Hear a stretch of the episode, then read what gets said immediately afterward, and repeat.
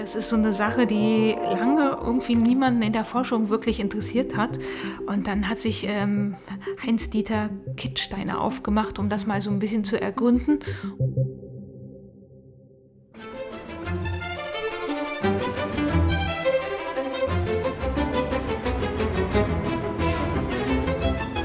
Hallo, hallo und herzlich willkommen zu bereits der 62. Episode des Dein Potsdam Podcasts. Es ist immer noch Januar, von daher darf ich es nochmal sagen. Ein frohes neues Jahr wünsche ich. Ähm, ich bin gespannt, ähm, was 2021 so für uns bereithält, welche Überraschungen oder auch welche positiven Überraschungen vor allen Dingen ähm, uns dieses Jahr bieten wird. Mein Name ist Anne. Ich hoffe, dir geht's gut, liebe Zuhörer, und ich begrüße heute mit mir hier im Podcast-Studio die Alexandra. Hallo zusammen. Alexandra, du arbeitest bei uns und äh, der gelernte Zuhörer des Podcasts kennt dich vielleicht auch schon von der einen oder anderen Episode vielleicht zum Thema DDR-Architektur oder zum Thema Pots aus Potsdams Fun.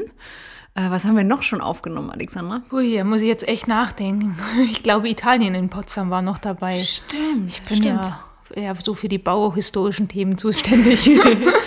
Genau, und du bist auch gleichzeitig Gästeführerin, was äh, immer für mich so bedeutet, da kann ich ganz andere Fragen stellen. Deswegen freue ich mich auch wieder heute total. Ähm, wir haben bei, beim Thema Fragen, das ist schon genau äh, quasi die Steilvorlage, die ich mir da selber gerade geboten habe. Ähm, wir haben die heutige Episode nämlich genannt, ihr fragt, wir antworten. Wir haben schon mal im Sommer eine ähnliche Episode dazu aufgenommen. Es war eine Sonderepisode damals zu besonderen Zeiten. Und da haben wir im Sommer haben wir schon den Aufruf gestartet über unsere sozialen Medien, ähm, dass die Follower uns doch gerne äh, Fragen einfach mal senden, die wir in einer Podcast-Episode beantworten dürfen. Und genau dieses gleiche Schema haben wir nochmal jetzt äh, durchgeführt, quasi sechs Monate später. Und auch hier haben wir wieder für Fragen äh, zu Fragen aufgerufen und da sind echt interessante Fragen gekommen. Und wir haben dann aber auch nochmal gesagt, naja, Mensch, aber unsere Kollegen, die direkt am Gast arbeiten, die in der Touristinformation sind oder am telefonischen Service Center, die kriegen echt auch immer spannende Fragen gestellt. Ähm, das wäre doch auch mal ganz schön, das mit einzubeziehen. Das haben wir getan. Und äh, die Fragen stelle ich heute so ein bisschen Alexandra. Aber ich habe das Gefühl, Alexandra wird mir auch Fragen zurückstellen. Aber wenn wir erstmal äh, ganz normal klassisch anfangen, und ähm, ich habe nämlich festgestellt, das haben wir mit Alexandra noch gar nicht gemacht, dann fängt ja jede Podcast-Episode erstmal klassisch mit dem Faktencheck an. Ähm, der Faktencheck in dem Fall ist natürlich, ähm, wie klingt denn Potsdam für dich, liebe Alexandra? ja, wenn ich so drüber nachdenke, ist es immer das Wasserspiel im Prinzip. Also es, ähm, man, also ich wohne in der Brandenburger Vorstadt, also Park Sanssouci, nahe zu Havel. und, und da hört man es wieder, die Betonung des Vs, damit man mich auch nicht als Nicht-Potsdamerin erkennt. Und dadurch, ja, gehe ich natürlich spazieren, entweder im Park und da ist es so dieses Gefühl vom Knirschen und Reiben so des äh, Sandes unter den Füßen. Oder halt auch eben, wenn man am Wasser sitzt, hört man schon plätschern oder ich rudere und dann ist es echt immer dieses Gleiten auf dem Wasser, wie die Blätter ins äh, Wasser eintauchen und so ein sanftes Platschen wenn es rauskommt wieder und dann dieses Vorwärtsbewegen auf dem Wasser. Das ist wie so ein, das ist, dieses Gleiten hat auch so tatsächlich so ein Geräusch, was ganz schwierig zu definieren ist. Und wie du das beschreibst, da würde ich dir fast unterstellen, dass es auch gleichzeitig dein, dein, dein Potsdam-Gefühl ist. Kann man schon so sagen, ja. Ja. ähm, wenn du eine Wahl hättest ähm, mit einer Persönlichkeit, mit einer Potsdamer Persönlichkeit, tot oder lebendig, einen Podcast aufzunehmen oder anzuhören, wen würdest du da auswählen? Ja, also dadurch, dass ich ja ähm, Baugeschichte und Gartenkunstgeschichte und Kunstgeschichte studiert habe, ist das so, so eine Sache, die mir also als erstes einfällt. Mich interessiert halt äh, auch ganz stark die Gartenlandschaft hier in Potsdam und da sind es, ist es gar nicht mal nur so eine Person. Ich meine, Lené fällt mir natürlich sofort ein. Und weil die ich- zweite ist Pückler. Ja, genau, weil Lené ist ja auch so ein alter Rheinländer wie ich, auch hier zum Arbeiten hingekommen und dann Pückler. Und die beiden sind ja für dieses Gesamtkunstwerk verantwortlich in Rivalität äh, auf die eine und andere Art. Äh, und Pückler ist dann aber noch ein bisschen die schillerndere Gestalt. Die ist äh, eine ziemlich egozentrische Gestalt, aber auch gerade wenn wir jetzt über Tourist-Marketing nachdenken, ist es eigentlich die auch äh, totale passende Gestalt, weil sie eben eine Reisegestalt ist. Also was er alles äh, gesehen hat und ähm, bereist hat, um daraus zu schöpfen für seine eigenen Gartenanlagen hier in Potsdam eben für Babelsberg und sonst im Land Brandenburg dann für Brannitz und Bad Muskau. Das mhm. ist schon spannend und gleichzeitig konnte er unglaublich gut schreiben. Und das würde mich mal interessieren, die beiden sozusagen im Streitgespräch, weil ja, ich glaube, besonders gut leiden konnten die sich nicht. Ja, ja, ich muss jetzt auch gerade an die Ausstellung denken. Ähm, die, wann war die denn? Ähm, 2017. 2017. Im Schloss Babelsberg. Genau, Schloss Babelsberg. Genau. Pückler.babelsberg hieß sie, glaube ich. Ähm, und äh, ich, wir hatten uns in einem Vorgespräch schon mal ausgetauscht.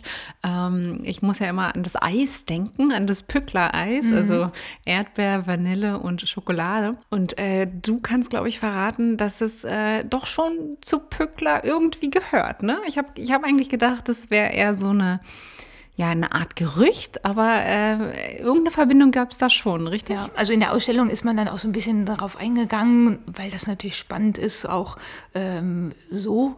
Und ähm, es gab eine wunderschön gedeckte Tafel im Tanzsaal ähm, des Schlosses, wo man dann so ein bisschen geschaut hat, wie sah es denn überhaupt bei Puckler auf, auf der Tafel aus.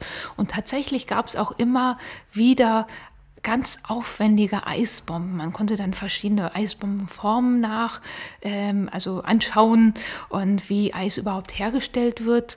Ähm, ist ja auch spannend. Ich habe immer gedacht, das Eis, was dann in der Havel ähm, geschnitten wurde und in den Eiskellern, in den Parkanlagen gelagert wurde, wäre auch gleich verarbeitet worden zu Eis, aber nichts da. Das äh, ist eigentlich nur das Kühlungseis gewesen, zusammen, äh, welches dann eben das mit chemischen Prozessen gebracht hat, dass man tatsächlich das in den Formen eisen konnte. Aber ähm, sowas äh, gab es eben bei Pückler mit tollen Zutaten, auch mit kandierten Früchten und so weiter. Und das Pückler-Eis selber, das ist eher so eine Referenz an Pückler, die ich meine von einem Konditormeister in Cottbus hergestellt wurde und so in der Form nicht von Pückler gegessen wurde, aber eben an ihn erinnern sollte. Oh ja. Ach, Eis. Jetzt könnte ich Eis essen, aber eigentlich ist es zu kalt. Egal. Ja. Kommen wir zu den Fragen, die uns erreicht haben. Wir wissen, dass Potsdam erstmalig äh, in Dokumenten auftaucht im Jahr 993. Und da steht gar nicht, da wird gar nicht von Potsdam gesprochen, sondern jetzt kommt für mich so ein kleiner Zungenbrecher. Ich gebe ja, mir große Mühe. Dort wird Potsdupimi erwähnt. Ähm, was bedeutet Potsdam? Wissen wir, wo der Name herkommt? Ist auf jeden Fall ein An ähm, Name, der auf äh, die slawischen ähm, Erstbesiedler sozusagen äh, von Potsdam zurückgeht. Ähm, 993 als erstes Dokument ist schon mal so ganz interessant, weil das uns natürlich sagt, ähm, dass der Ort selber viel, viel älter sein muss, wenn er dann schon äh, von König Otto III. an seine Tante, die Äbtistin von Quedlinburg, Mathilda, geschenkt wurde. Und ähm, die ersten Siedler hier in Potsdam waren tatsächlich ähm, Slawen vom Stamm der Heveller. Und äh, Potsdam jetzt muss ich auch selber nochmal drüber nachdenken, Putz Tupimi ist ein echter Zungenbrecher, bedeutet sowas wie ja, schwammig, sumpfig an den Flussniederungen. Es kommt äh, aus dem Slawischen und es ähm, schreibt die Siedlungssituation in Potsdam sehr schön, denn auch heute, wenn man auf diese Insel schaut, ist es eine von Wasser umgebene Stadt und ähm, das war auch bei der ursprünglichen Besiedlung schon so. Es gibt insgesamt mehrere Siedlungskerne. Einer der ältesten ist neben der an der heutigen Heiliggeistkirche tatsächlich noch einer hier am Gelände des heutigen Brandenburger Landtags am Alten Markt. Da hat man bei den Grabungen auch noch Reste einer Burganlage gefunden. Und das macht alles Sinn, wenn man so in Richtung Heiliggeistkirche schaut, in Richtung ähm, hier Alter Markt, weil beides liegt direkt am Wasser. Und ähm, so, vor allen Dingen hier an der heutigen Situation kann man es noch schön nachvollziehen. Es gibt die Freundschaftsinsel im Fl äh, Fluss der Havel. Und das heißt also, man hat sich eine Siedlung als Möglichkeit gesucht, wo man auch das Wasser einfach überqueren konnte. Brücken zu der Zeit ganz schön aufwendig. Da hat man leichter ähm, meistens geschaut, ob man übers Wasser kommt durch eine Furt oder dergleichen. Mhm. Wenn mich nicht alles täuscht, gibt es noch eine dritte Siedlung, mhm. die entdeckt worden ist. Ich habe ja immer gedacht, dass es tatsächlich, dass die Wiege Potsdams wirklich nur an der Heiliggeistkirche liegt. Ähm, aber du hast mich auch schon mal äh, in einem anderen Gespräch darauf äh, aufmerksam gemacht, dass es äh, noch einen weiteren ja, dritten Man, man spricht gab. immer so von drei Siedlungskernen und der letzte lag immer so ein bisschen außerhalb des Stadtbezirks, der dann irgendwann auch umfriedet wurde. Das war der sogenannte Kiez. Und dort waren ähm, ganz viele Fischer angesiedelt. Äh, eine Frage, die sich, glaube ich, da ganz gut anschließt, ist ähm, die Frage, wie viele Stadttore denn Potsdam hat hatte und wie viel es noch hat. Also ich kann auf jeden Fall sagen, ich weiß, wie viel es noch gibt. Ähm, es gibt noch drei an der Anzahl, wenn mich nicht. Nee, halt vier. Nee, drei. Drei. drei. Es gibt drei an der Anzahl. Ja. Das ist das Brandenburger Tor. Ja, Potsdam hat das Brandenburger Tor, auch ein Brandenburger Tor. Äh, und es ist älter als das Berliner Äquivalent. Äh, das Nauener Tor und das Jägertor. Das sind die drei, die es noch gibt. Jo. Und äh, ich weiß auch, darf ich auch sagen, warum die so heißen? ja, natürlich, mach mal. Sehr schön. ähm, weil, ähm, weil die Direktverbindung äh, vom Brandenburger Tor in, zur Stadt Brandenburg an der Havel führt. Äh, das Nauener Tor in der Direktstraße oder Direktverbindung in die Stadt Nauen führt. Ähm, und das Jägertor hat ähm, Verbindungen zu einem ehemaligen Jagdhof, Jagdgut, äh, irgendwie so in der mhm. Form, richtig? Ähm, also da gab es keine Stadt, in die es quasi gezeigt hat, jo. sondern eher, ähm, ich würde jetzt mal sagen, so Richtung Wald. Also ähm, das Jägertor führt auch in Richtung Norden, genau wie auch das Nauner Tor. Und äh, da gab es ähm, einen Jagdhof von König Friedrich Wilhelm I., der ähm, sehr gerne gejagt hat und wahrscheinlich für Fasane und dergleichen. Und wenn man sich das Stadttor anschaut, dann kann man das auch noch sehr schön anschauen. Das ist nämlich das älteste Stadttor noch. Und da haben wir oben auf dem Stadttor als Dekoration ähm, zwei Jagdhunde, die einen Hirsch reißen, sozusagen. Und damit schon ganz schön definiert, warum es auch Jägertor heißt. genau, genau. Ich persönlich, aber das ist meine reine subjektive Meinung, ähm, finde es ja am schönsten das Jägertor. Ähm, einfach so, wie es dort ähm, heutzutage platziert ist, finde ich es ganz bewundernswert. Aber es ist ja nicht das, also es gab ja noch weitere ähm, mhm. Tore. Also, Von daher ist meine Meinung vielleicht äh, sehr, sehr ja, also kleinteilig. Ich, wenn wir jetzt nochmal auf die, über die Zahlen nachdenken, also ich, ich habe was von zehn Toren gelesen. Wow, ich kann okay. nicht alle aufzählen tatsächlich, aber ähm, es gab Wassertore, es gab auch ähm, und es gab Stadttore und ähm, ein Wassertor ähm, oder die Wassertore gehörten zum Stadtkanal. Da gab es natürlich zwei von.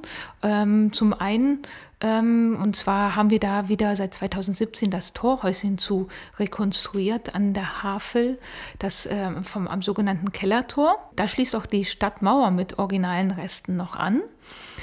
Und dann haben wir außerdem noch Reste mit dem sogenannten Berliner Tor wenn man die Stadt in Richtung Berlin verlässt und noch sozusagen auf Höhe des Ernst von Bergland Klinikums ist, dann merkt man plötzlich auf der rechten Seite der Straße gibt es so eine halbrunde, lachsfarben gestrichene Mauer, die so zwei Geschosse hat, also recht hoch ist. Und das ist ein Rest des sogenannten Berliner Tors, was sich an der Stelle befunden hat. Mhm. Und auch, ähm, ja, ich meine, größtenteils durch Kriegszerstörung weg ist. Dann gibt es noch einen kleinen anderen Rest. Ähm, das ist das sogenannte Neustädter Tor. Das äh, können wir uns wieder an einer anderen Stelle vorstellen, wenn wir wieder vom ähm, alten Markt über die breite Straße fahren ähm, endete diese Straße mal, nicht wie heute, dass sie in der Zeppelinstraße aufging, sondern sie endete an der Neustädter Havelbucht, die heute verfüllt ist und die mhm. Straße ist da drüber gelegt worden, also weitergeführt worden, sondern sie endete eben am Wasser und da war, gab es ein Stadttor, welches durch zwei Obelisken gebildet waren. Ja. davon gibt es noch einen heute, der ah, ja, ja, ja. Ich habe mich immer, ja. auch mit Hieroglyphen ist der genau, richtig? mit ja. so Fantasiehieroglyphen mhm. im Prinzip. Mhm. Ähm, beziehungsweise echte Hieroglyphen, aber damals hat man den Stein von Rosetta noch nicht gefunden gehabt, deswegen wusste man nicht, was diese Hieroglyphen eigentlich bedeuten. Okay. Man hat sie also nach Gefälligkeit ähm, arrangiert auf dem Obelisken, genau wie auch an dem der Sanssouci den Eingang oder Ausgang, je nachdem, wie man sehen will, markiert. ja. ja. Ja, und ich habe dich unterbrochen. Nö, macht nichts. An dem Obelisken war noch ein, da war das, genau. was ist das, das Neustädter Das Neustädter Tor, Tor genau. Okay. Mhm. Und ähm, der steht heute an ein bisschen anderer Stelle und wenn man sich das aber nochmal so vorstellen möchte, wo die Neustädter Havelbucht quasi begann, dann kann man sich die beiden Punkthochhäuser, die auf der breiten Straße stehen, angucken. Die stehen rechts und links der Straße und die stehen ungefähr an der Stelle, wo das Tor war. Das ist so eine Wiederaufnahme der städtebaulichen Originalsituation durch die DDR an der Stelle tatsächlich. Nur mit modernen Funktionsbauten. Verstanden. Okay. Noch eine Frage, die uns, äh, die ich gerade so passend finde, die würde ich gerne hinzufügen, ist, wie viele Stadtteile Potsdam denn eigentlich hat. Ähm, denn, ähm, also ich, ich kenne einige, ich kenne bei mhm. weitem bestimmt nicht alle. Ähm, und mhm ähm, also für mich äh, stellen sie doch vor Herausforderungen als Nicht-Potsdamerin. Also tatsächlich muss ich auch sagen, äh, ich habe mich selber bei dieser Frage auch gefragt, hm, wie definieren wir jetzt eigentlich Stadtteile ist. Ein Stadtviertel schon ein Stadtteil. Mhm. Äh, da hat mich dann die Webseite der Stadt Potsdam, der LHP sozusagen, aufgeklärt. Und wir haben ganz schön viele Stadtteile. Und auch das, was ich als Stadtviertel, nämlich Mainz, die Brandenburger Vorstadt begriffen hätte, ist ein Stadtteil. Okay. Und wir haben insgesamt 34. Wow.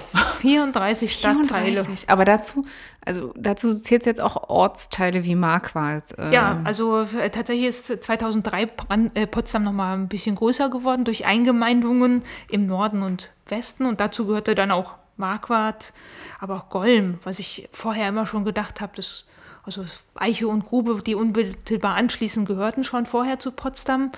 Ähm, aber Kolm kam dann erst dazu, aber auch Großklinike oder Özparen, die so vom Stadtzentrum, wo wir jetzt stehen, am Alten Markt, extrem weit weg erscheinen im Prinzip. Und die werden alle auch bezeichnet als Stadtteile, nicht als genau. Ortsteile, sondern als sondern Stadtteile. Das ist ein richtiger ah. Stadtteil. Okay, okay. 34. Ja. Wahnsinn. Wahnsinn, okay. Auch Sakro gehört dazu zum Beispiel. Okay. Das ist ja auch schon wieder ein bisschen weiter weg gefühlt. Ja, gut, aber da würde ich jetzt, äh, das, das verstehe ja, das ist noch ein bisschen näher ran als Gefühl, oder ja. Paaren oder Marquardt, vielleicht vom Gefühl her. Ja, vom, ja, vom Gefühl her, ja. ja. Also mit dem Fahrrad, ich bin ja Fahrradfahrerin, da braucht man schon gut fast eine halbe Stunde, wenn man gemütlich fährt und nicht mit dem Rennrad, was viel schneller wäre. okay, auf jeden Fall danke für diesen Hinweis. 34 können wir uns merken. Ähm, eine doch äh, sehr, sehr hohe Anzahl. Hätte ich nicht gedacht. Ich hätte wahrscheinlich getippt auf irgendwie sowas um die, naja, 10 wahrscheinlich. Ja, hätte ich also, tippen müssen. Hm. Ich hätte ja immer gedacht, okay, wir haben hier Potsdam Zentrum auf der einen Seite der Havel und Babelsberg auf der anderen als eigenen Stadtteil, aber selbst Babelsberg ist in Nord und Süd aufgeteilt als Stadtteile. Ah ja, also nicht in Nova, Wes oder dergleichen, sondern in Nord ja. und Süd. Ja. Ah ja, wieder was gelernt. Dankeschön dafür. Es haben uns echt äh, super viele interessante Fragen erreicht diesmal. Ähm, und eine für mich so ein kleines Highlight, die würde ich jetzt schon einmal äh, ganz ich ahne, welche du meinst. Du ahnst, welche ich meine. Wir sind ja, wir machen ja touristisches Marketing. Das heißt, wir versuchen ja auch Potsdam äh, für den Touristen deutschlandweit zu vermarkten, manchmal auch international sogar zu vermarkten. Ähm, und uns hat die Frage erreicht, ähm, was gibt es in Potsdam, was es sonst nirgendwo gibt? Ja. Eine, eine sehr, sehr gute Frage. Jetzt bin ich echt gespannt, Alexandra, was du darauf antwortest. Ja, vielleicht wird der erst äh, eine oder andere ein bisschen irritiert gucken, wenn ich jetzt sage, das Filmstudio Babelsberg. denn wahrscheinlich würde jeder denken, Moment, es gibt doch Hollywood. Ja, gibt es. Aber Babelsberg ist das älteste Filmstudio der Welt. Am 12. Februar 1912 gegründet. Und das ist einzigartig und gibt es sonst natürlich nirgendwo. Das älteste. Da habe ich auch, das ist noch gar nicht so lange her, ähm, eine ganz schöne Aufnahme mhm. gemacht mit ähm, Sebastian Stielke zu UNESCO Creative City of Film Potsdam. Und ähm, da haben wir auch, da haben wir natürlich ganz viel über das Thema Film gesprochen und über den Filmstandort Potsdam, Filmstandort Babelsberg. Ähm, und da genau haben wir darüber nochmal gesprochen. Ja. Ich glaube, auch eins der Themen, worüber Sebastian und ich gefühlt immer reden oder was, was mich immer wieder zum Schmunzeln bringt, ist der ähm, Countdown. Genau, genau, der Countdown, dass der Countdown aus Potsdam kommt. Das ist für mich sowas wie äh, ein absoluter Fun Fact. Äh, Finde ich sehr, sehr spannend mhm. und äh, kommt tatsächlich ähm, aus dem Film von Fritz Lang, ähm, Die Frau im Mond. Und ähm, die NASA hat es dann kopiert. das glaube ich, darf man mal jetzt ganz mit breiter Brust sagen. Ähm, die NASA hat es dann äh, auch äh, für die ersten Raketen, die ins Weltall gingen, äh, haben dann den Countdown ähm, ja, äh, verwendet. Einfach weil ähm, rückwärts zählen äh, klar ist, wo das Ende ist an jo. der Stelle. Ich glaube, das ist so die, die einfachste Erklärung. Aber das macht Potsdam nicht nur einzigartig, es gibt ja auch noch weitere, weitere einzigartige ähm, Entwicklungen, Entdeckungen äh, aus Potsdam, richtig? Ja, das ähm, können wir ja, also zum Beispiel der Countdown. Aber was ich so als Fun Fact auch wiederum begriffen habe, war so ein bisschen in der Recherche vorher so der Erdnussflip. Der du meinst, du meinst, du meinst die, wovon ich eins esse und ich erst aufhöre, wenn die ganze Tüte ja, alle ist? Genau das. genau das Teil. So ähnlich wie Chips, nur aus Erdnüssen. Also, das kommt aus Potsdam? Ja, aus Rebrücke. Also wenn man genauer sein will, da ähm, der, der ähm, Potsdam war Leiter des Instituts für Getreideverarbeitung. Peter Kretschmer hat das hier erfunden. Nein. Konnte man lesen. Tatsächlich. Also wir haben jetzt ja. über Eis geredet, wir haben jetzt über Erdnussflips ja, wir gesprochen. Kriegen Hunger. Bin gespannt. Mal sehen, was heute noch kommt. Wir können das vielleicht als neue kulinarische Spezialität für Potsdam einführen, weil da tun wir uns ja auch immer ein bisschen schwer. Hört sich gerade verdammt danach an. Ja. ja. Ja. Anstatt Popcorn zu den Filmen, die aus Potsdam kommen, Erdnussflips essen. Ja, wäre eine Idee. Kulinarisches Potsdam. Gibt es denn außer der Kartoffel äh, in jeder Fasson, ähm, gibt es denn tatsächlich ähm, typisch, urtypisches, äh, urtypische Kulinarik aus Potsdam? Wir haben ja schon mal eine gemeinsame Podcast gemacht aus Potsdams Pfannen. Ja, genau. Und da haben wir auch schon mal versucht, diesem ja, Thema auf die Spur zu kommen. Und das ist uns auch etwas schwer gefallen, weil so die typische einzigartige Sache, wie ich die in Aachen studiert habe, sofort an die Printe denke, gibt es in dem Sinne so nicht in Potsdam. Aber die und trotzdem suchen wir ganz, immer, ne? Ja, wir suchen immer. Wir haben ja eben über den Erdnussflip nachgedacht. Genau, genau, genau. genau. Ich habe auch gleich, ich, äh, Entschuldigung, dass ich mhm. dich unterbreche, ich habe auch mit Mario Kade eine mhm. Episode mhm. gemacht zur Bolette Royal. Mhm. Ähm, und auch da sind wir der, der Frage nochmal auf die Spur gegangen. Ähm, und am Ende, glaube ich, kommen wir immer wieder auf Themen wie die Potsdamer Stange, ähm, genau, auf den Havelzander.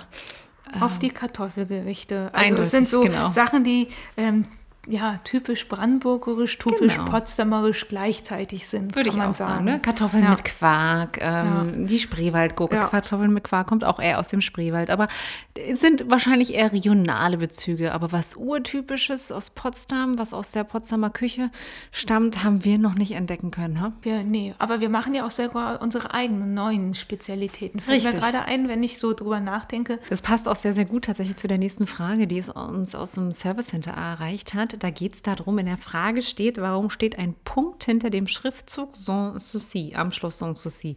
Und ich würde die gerne erweitern, denn eigentlich steht ja da, also der direkte Schrift, Schriftzug auf der Terrasse mhm. des Schlosses heißt ja Sans, Souci, Punkt. Also Sans Souci tatsächlich, das ist so eine Sache, die lange irgendwie niemanden in der Forschung wirklich interessiert hat. Und dann hat sich ähm, Heinz-Dieter Kittsteiner aufgemacht, um das mal so ein bisschen zu ergründen. Und der hat ein Buch geschrieben, was jetzt mindestens schon in vierfacher Auflage erfolgt ist. Das nennt sich das Komma von Sans Souci mit Komma und Punkt natürlich geschrieben.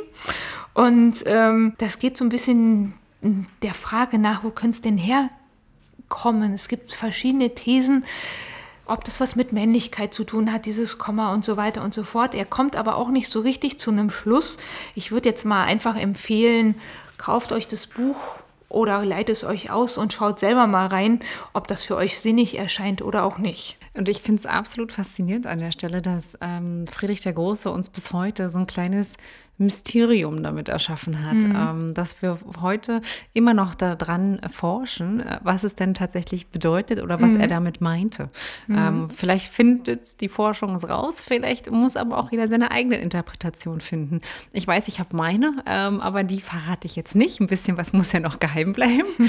Ähm, aber ähm, ja, ja, ein absolut, ähm, ja, ein Mysterium, aber wie ich finde, ein sehr spannendes. Wir haben jetzt ganz viel über, über die Schlösser gesprochen mhm. ähm, oder über die Hohenzollern. Ähm, wir haben aber auch andere Fragen, äh, die mhm. uns ereilt haben, obwohl es auch so ein bisschen tatsächlich da reinpasst. Ähm, aber das ist eher eine Frage aus der äh, näheren deutschen Geschichte. Ähm, die behandelt das Thema der Garnisonkirche. Mhm. Es ist so, dass bei uns in der Touristinformation und auch im Service Center viele Fragen dazu ähm, regelmäßig auflaufen. Und, ähm, dort wird gefragt, ähm, wie, ist, wie weit ist der Bau der Garnisonkirche? Wird auch das Kirchenschiff gebaut? Und was passiert mit dem Rechenzentrum? Kannst du da ein bisschen mhm ähm, also es ist ja eine Frage sozusagen, wo man das Gefühl hat, das ist hier in Potsdam immer noch im Fluss und es verändert sich vieles. Das ist äh, ja mit der Garnisonkirche ein, ja, vielleicht für den einen oder anderen etwas schwierigeres Thema. Ähm, die Garnisonkirche ähm, von Friedrich Wilhelm I. gebaut ist ein Bau, in dem dann tatsächlich auch mehrere Könige die letzte Rührstätte fanden und in dem ja ähm, nach der Machtergreifung der Nationalsozialisten, wie es ja auch bezeichnet wird, tatsächlich der äh, Reichstag eröffnet wurde, weil der Reichstag in Berlin ja abgebrannt war. Und dementsprechend Hitler in der Seite der man sagt ja viel alten Eliten stand und dementsprechend wird dieser Tag von Potsdam ganz klar mit dieser Kirche verbunden, was dann dazu führte, dass ähm, in der Zeit der DDR die Kriegsruine 1968 ähm, zur Sprengung freigegeben wurde weil dieser Hintergrund äh, für ähm, die damalige Situation so wichtig war. Tatsächlich gibt es ja eine Stiftung zum Wiederaufbau des erstmal der, der Garnisonkirche und des Turms der Garnisonkirche. Der ist auch ungefähr jetzt schon beim zweiten ähm, Geschoss angekommen, könnte man sagen. Ist fast schon so hoch wie das daneben stehende Rechenzentrum. Und dazu muss man wissen, dass dieses Rechenzentrum nun auf dem Grundstück teilweise der ehemaligen Garnisonkirche gebaut wurde nach der Sprengung. Und dementsprechend wir hier so eine ja, schwierige Situation haben, weil natürlich das Gelände der ehemaligen Kirche ähm, der Stiftung gehört und das Rechenzentrum auf einer kleinen Ecke mit drauf steht. Im Moment wird auch der Wiederaufbau der Saalkirche hinter dem Turm diskutiert. Dafür müsste das Rechenzentrum abgerissen werden. Also schwierige Situation, ähm, denn es wird heute als ähm, Künstler und, Rech und, und, und ja, als Künstler- und Kreativhaus genutzt und ist da auch mitten in der Stadt angekommen. Es ist unglaublich spannend, was dort alles passiert. Es hat aber auch nur eine Bestandsgarantie bis 2023. Man sucht nach eventuellen Ausweichmöglichkeiten. Ähm, gleich auf der anderen Seite an die Garnisonkirche schloss mal der lange Stall an, von dem auch nur noch die Fassade nach dem Krieg steht. Und da wird eben auch über einen Bebauungsplan nachgedacht und da wird überlegt, ob ein neues Kunst- und Kreativquartier auf diesem Areal entsteht und wie das denn aussehen könnte. Also vielleicht zieht es darüber, aber dann ist auch die Frage, was will man denn mit einem Saalbau für 1000 Leute? Da könnte, muss man dann erstmal über, auch über Nutzung nachdenken, denke ich mal. Denn so viele 1000 Leute haben mal in die Kirche reingepasst. Ich musste immer daran denken, dass der ähm, San Sanierungsträger, der Pro Potsdam oder mhm. der Landeshauptstadt und die Landeshauptstadt äh, jedes Jahr einen Flyer ja herausgeben mhm. zur Potsdamer Mitte.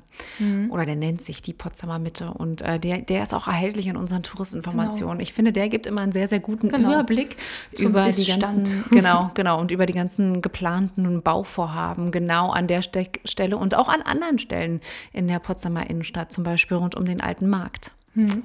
Sanierungsgebiet Potsdamer Mitte. Dazu gehört dann eben noch das Areal bis eben zur ähm, Garnisonkirche und Rechenzentrum. Und dann ist die Presse auch immer wieder tagesaktuell Schauplatz der Diskussionen.